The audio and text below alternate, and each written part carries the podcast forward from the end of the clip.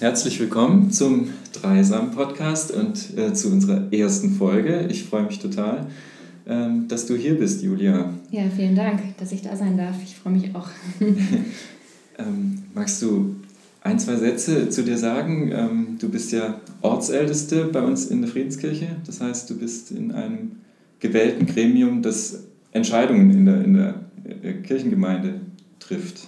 Ganz genau, seit Anfang 2020 darf ich dieses Amt bekleiden und finde es auch total schön und spannend, auch als junge Frau mit in die Geschicke der Kirche eingebunden zu sein. Ähm, privat wohne ich mit meinem Mann und unserem sechs Monate alten Sohn in Freiburg-Vauban und komme beruflich aus der sozialen Arbeit. Ach cool. Ja. Dir liegt ein Thema so, ein bestimmtes Thema am Herzen. Ähm, wo war es vielleicht da so ein Stichwort schon mal dafür? Ja, ganz genau. Ich beschäftige mich schon seit einer ganzen Weile mit dem Thema Bewahrung der Schöpfung und unserer Rolle als Christen im Thema Klimaschutz.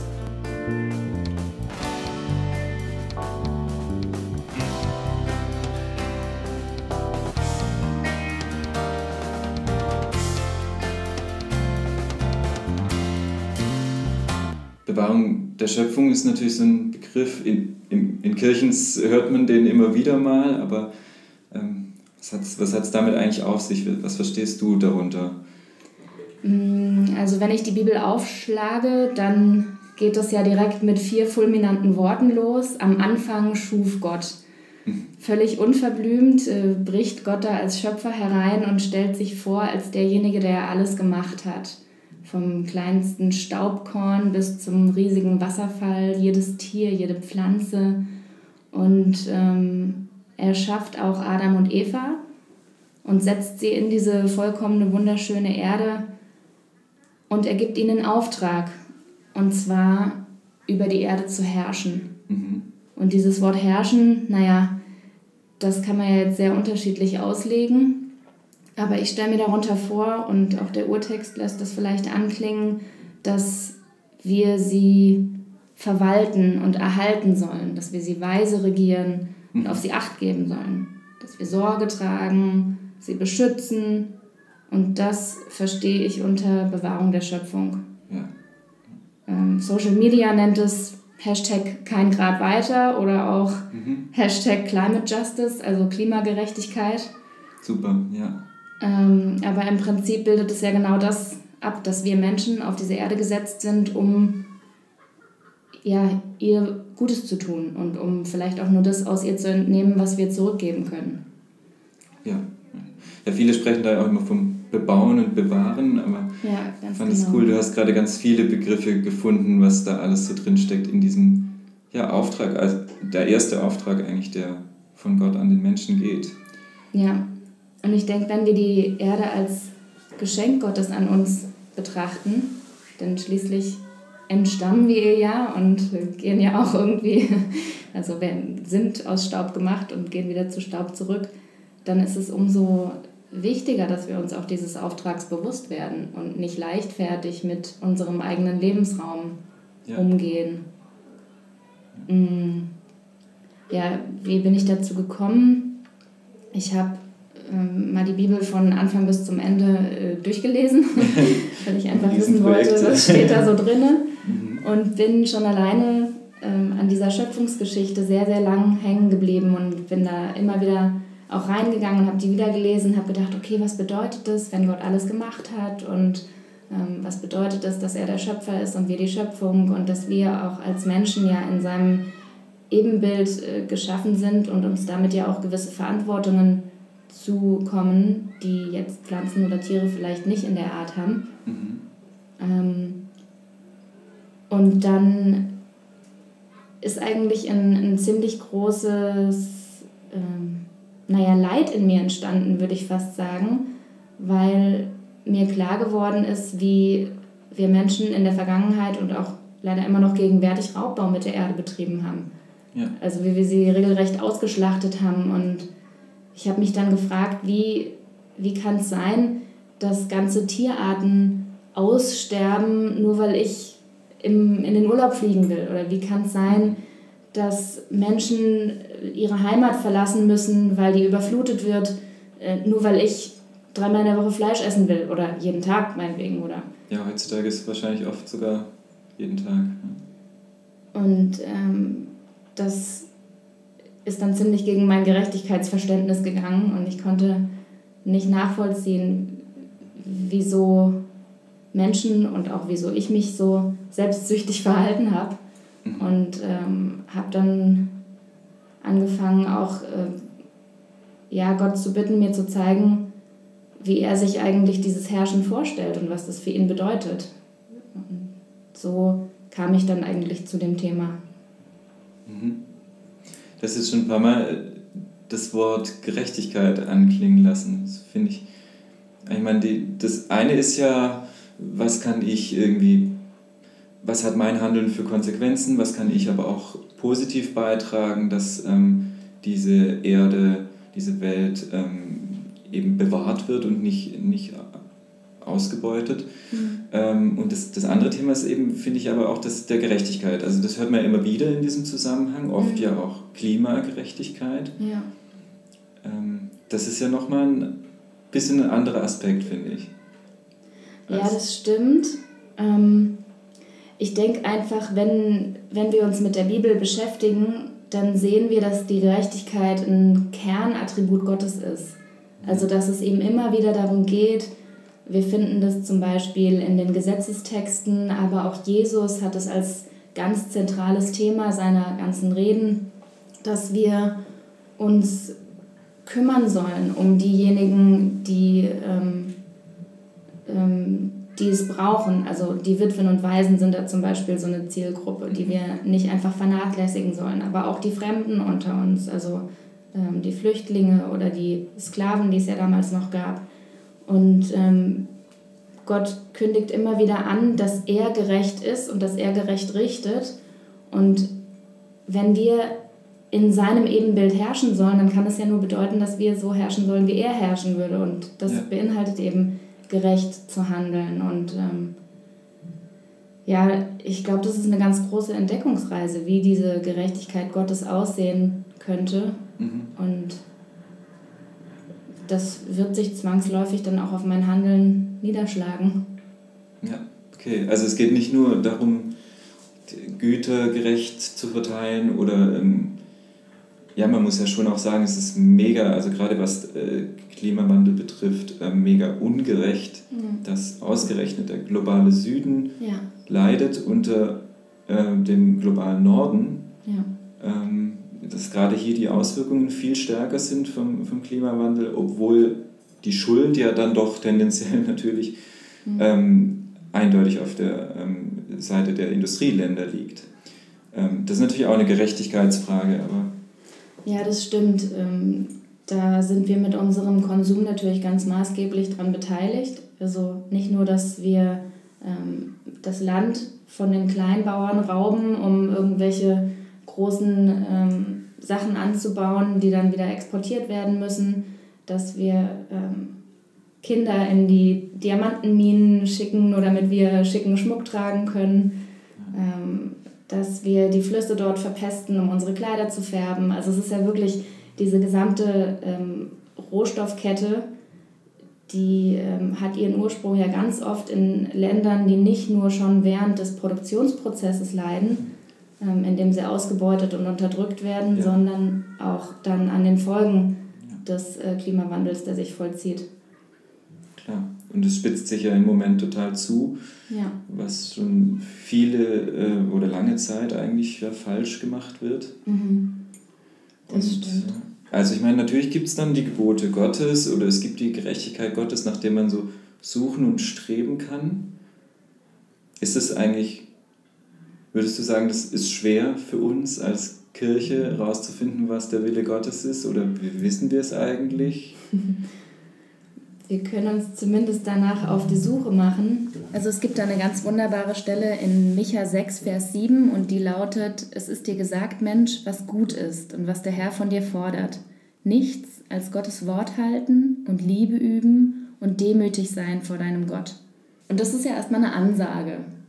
Es ist dir gesagt, Mensch, was gut ist. Das heißt, wir müssen davon ausgehen, dass wir in uns schon irgendwie einen Richtwert darüber tragen, was gut ist und was böse ist. Und wenn wir zurück zur Schöpfungsgeschichte gehen, dann ähm, ist es ja auch tatsächlich so, dass der Mensch vom Baum der Erkenntnis ist, dass er die, die Frucht der Erkenntnis ist und dass er darüber Wissen erlangt, was richtig und was falsch ist. Und ich denke schon, dass wenn wir in uns hineinhören, dass wir dann wissen, wann wir gerecht und wann wir ungerecht handeln.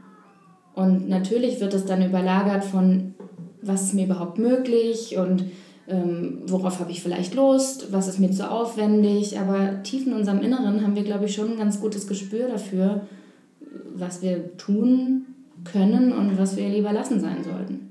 Mhm. Ja, das finde ich einen spannenden Gedanken. Eigentlich, wenn ich so in mich gehe, glaube ich, ähm, muss ich das auch zugeben, dass ich als Mensch ähm, dieses innere Gespür doch habe und dass mir sehr wohl irgendwie gesagt ist, was gut ist. Mhm.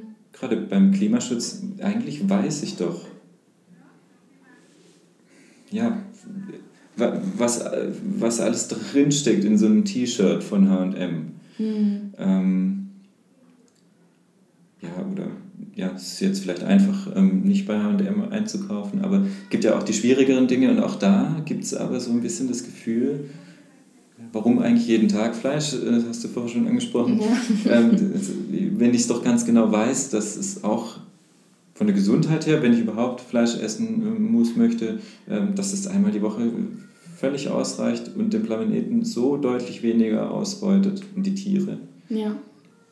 Ja, ich glaube sogar, dass Gott uns, ähm, als er den Garten Eden damals angelegt hat, in den Pflanzen alles gegeben hat, was wir eigentlich brauchen, um gesund zu leben. Ich meine, wenn wir davon ausgehen, dass es so gedacht war, dass der Mensch alles isst, was aus dem Garten kommt, dann bräuchten wir ja eigentlich gar keine tierischen Produkte zu konsumieren.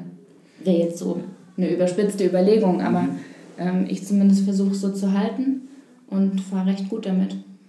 Das ist total spannend. Ja, im Studium ähm, fand ich das auch interessant. Da ähm, stießen wir auch mal eben auf die Schöpfungsgeschichte und da, ähm, das sind ja zwei Berichte, die aus so einer unterschiedlichen Linie kommen und im einen Bericht ist der Mensch ganz klar als Vegetarier, mhm. Ähm, als Vegetarierin gedacht. Ähm, ja. Da gibt es nur die Pflanzen als Nahrung und das kommt quasi erst später dazu, dass man ähm, die Tiere zur Nahrung freigibt und das von, von Gott her so als gegeben annimmt. Ja, das stimmt. Also ich denke, was die Umsetzbarkeit angeht, ähm, muss man es gar nicht zu kompliziert machen oder zu hoch hängen. Mein Motto ist eigentlich immer einfach machen. Mhm. Also da mhm. anfangen, wo es einfach ist, wo es mir leicht fällt, es in meinen Alltag zu integrieren. Egal, ob es jetzt bedeutet, dass ich einen Jutebeutel mit zum Einkaufen nehme ja. oder vielleicht mal in einen Unverpacktladen gehe oder einfach mal gar nichts kaufe. Ähm, ich denke, wenn wir uns alleine vor jeder Konsumentscheidung die Frage stellen, brauche ich das wirklich? Mhm. Und wenn ja, kann ich es vielleicht irgendwo leihen oder teilen oder gebraucht kaufen?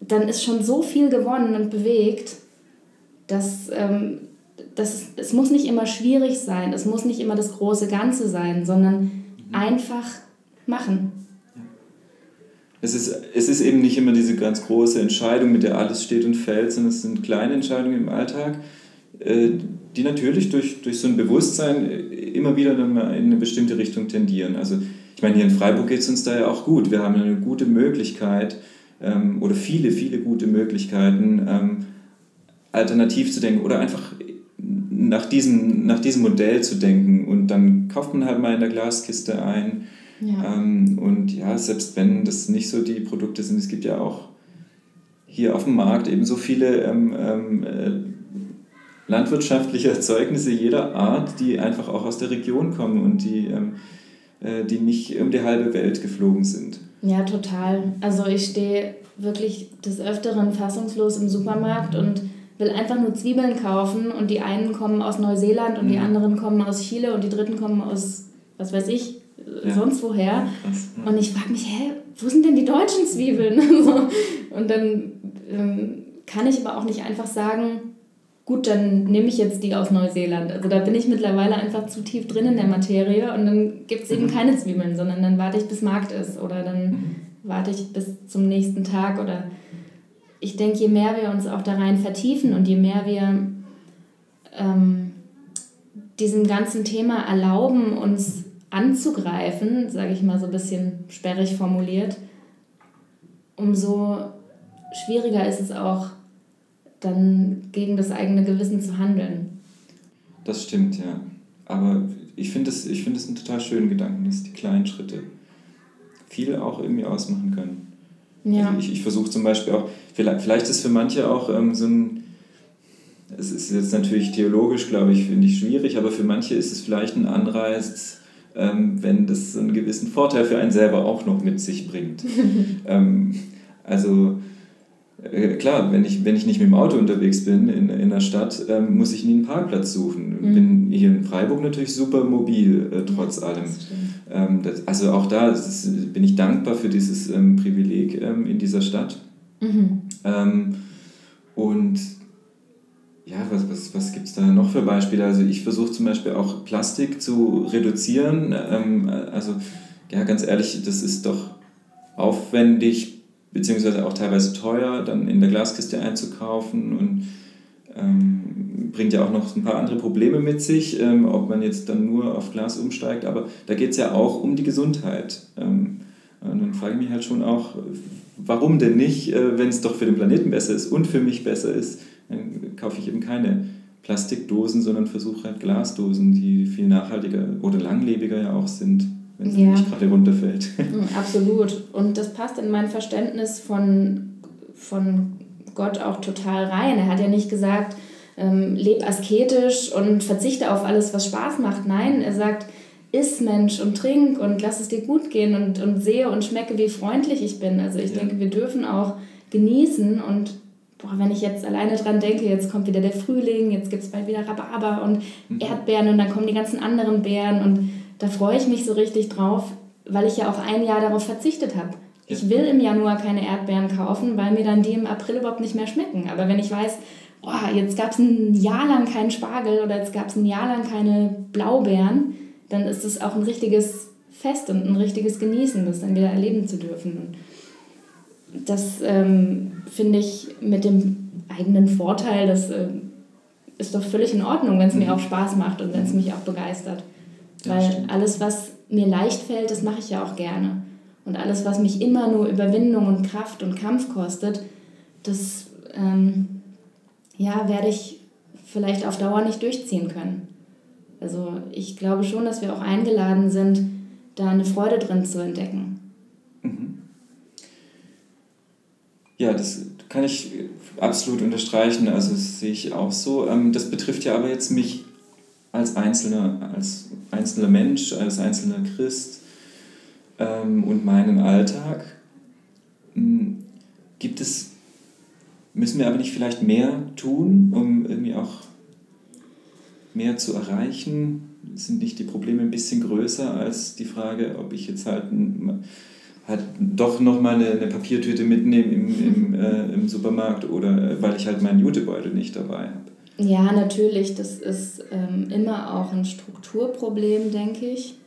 Und ähm, es waren ja gerade Wahlen letzten Sonntag. Ja. Ähm, wunderbar. Wählen gehen ist, glaube ich, eine der wichtigsten Entscheidungen, um aktiv mitzuwirken an dem, was im Großen und Ganzen passiert.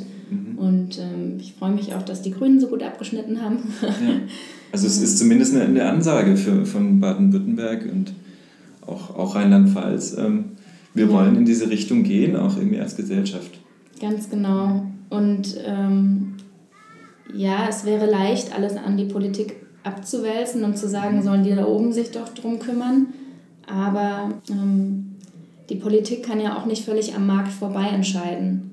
Also sie hat schon auch ähm, Steuerungsgewalt auf jeden Fall und ich ähm, bin auch dankbar, dass wir Politiker und Politikerinnen haben, die Entscheidungen treffen, die das Große und Ganze betreffen. Aber auch die müssen ja irgendwo widerspiegeln, was aus der ähm, großen Masse kommt. Und wenn wir durch unsere Konsumentscheidungen zum Beispiel sagen, wir wollen kein Einweg mehr ähm, oder wir wollen kein plastikverpacktes Gemüse oder wir wollen mehr Fahrradwege oder ja. Ne, ja. und so weiter und so fort, ähm, dann kann es natürlich auch einen Anstoß für die Politik geben. Also ich denke, das muss sich gegenseitig bedingen. Und am schönsten wäre es, wenn beide Hand in Hand arbeiten, die Politik die Weichen stellt, damit der Einzelne Handlungsspielraum hat und ähm, mhm. Verzicht üben kann oder nachhaltiger leben kann. Oder das stimmt, ja. Auch das finde ich einen christlichen Gedanken oder das lässt sich so mit meinem Glaubensbild vereinen, ähm, dass ich ja irgendwie auch Teil einer Gesellschaft bin und die mitgestalten soll. Nicht, dass wir uns als christliche Gemeinde jetzt irgendwie da herausheben sollten oder ja, für uns dann quasi richtig oder gerechter ähm, leben oder Gottes Gerechtigkeit versuchen umzusetzen, sondern wir sind ja auch Teil von einer Gesellschaft, wo auch eben nicht christliche Menschen dabei sind und trotzdem kann man das positiv ähm, gegenseitig beeinflussen, ähm, gemeinsam daran arbeiten, weil ja diese, dieser Auftrag ist schon, schon wichtiger und größer. Ja, absolut. Wir sind ähm, ja hier in der Gesellschaft, wie du das ganz wunderbar auch gesagt hast. Und es geht überhaupt nicht darum, sich rauszunehmen oder frommer zu sein als die Masse oder sich jetzt als Kirche Nachhaltigkeitsorden äh, anzuhängen oder sonst irgendwie, sondern in dem, wo wir stehen, wirken ja. und ähm, einen Unterschied machen. Und wenn ähm, ja, das äh, ein Miteinander entstehen kann.